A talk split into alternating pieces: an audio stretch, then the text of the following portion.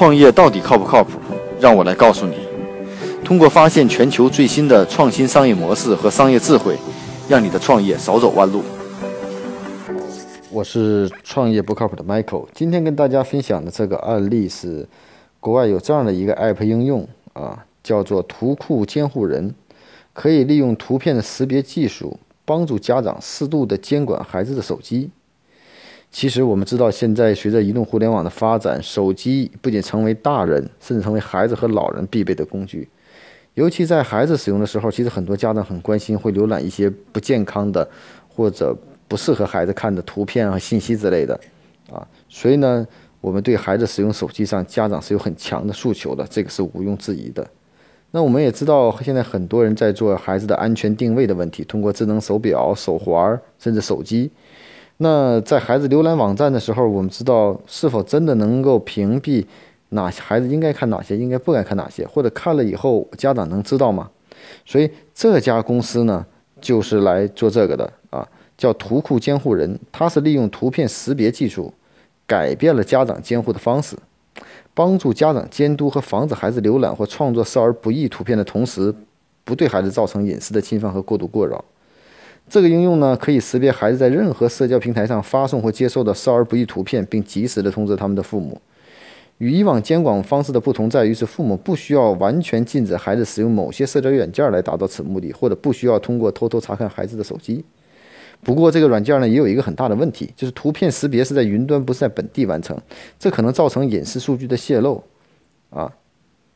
所以说呢，呃，创始人也说了，这是有意而为之，因为运用图片识别算法和保持高频识别，对普通的智能手机来说非常耗电。所以说呢，他们也通过加密的方式来保证孩子数据的安全，并且所有图片一经扫描即立刻删除。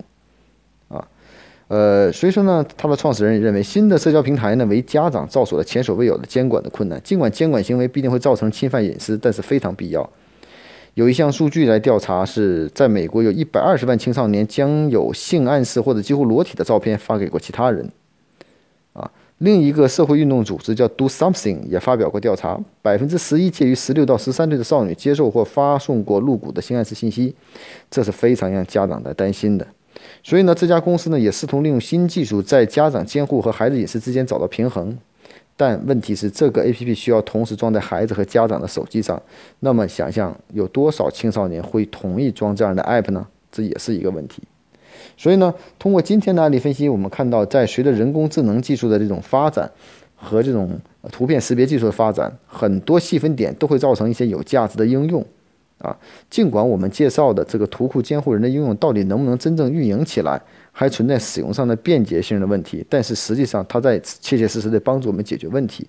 那我们知道，在孩子浏览手机上，其实家长是非常非常慎重的，不给用不行，用了又担心，但是又不愿意去翻看手机。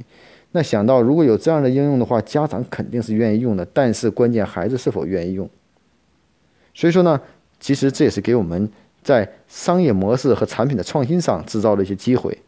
啊，我相信大家。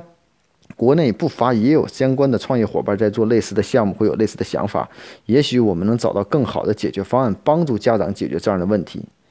啊，所以呢，利用移动互联网的人工智能技术也好，图片识别技术也好，还是互联网的某些技术也好，真的去帮助我们解决问题的同时，我们就会发现其所在的价值。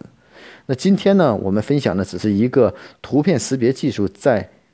儿童监护方面的一些。应用的方向，但是否能商业化和是否靠谱程度，我觉得这个大家可以去不断的探讨和展开我们的想象。每天五分钟的创业不靠谱的全球商业智慧分享，让你的创业靠谱起来。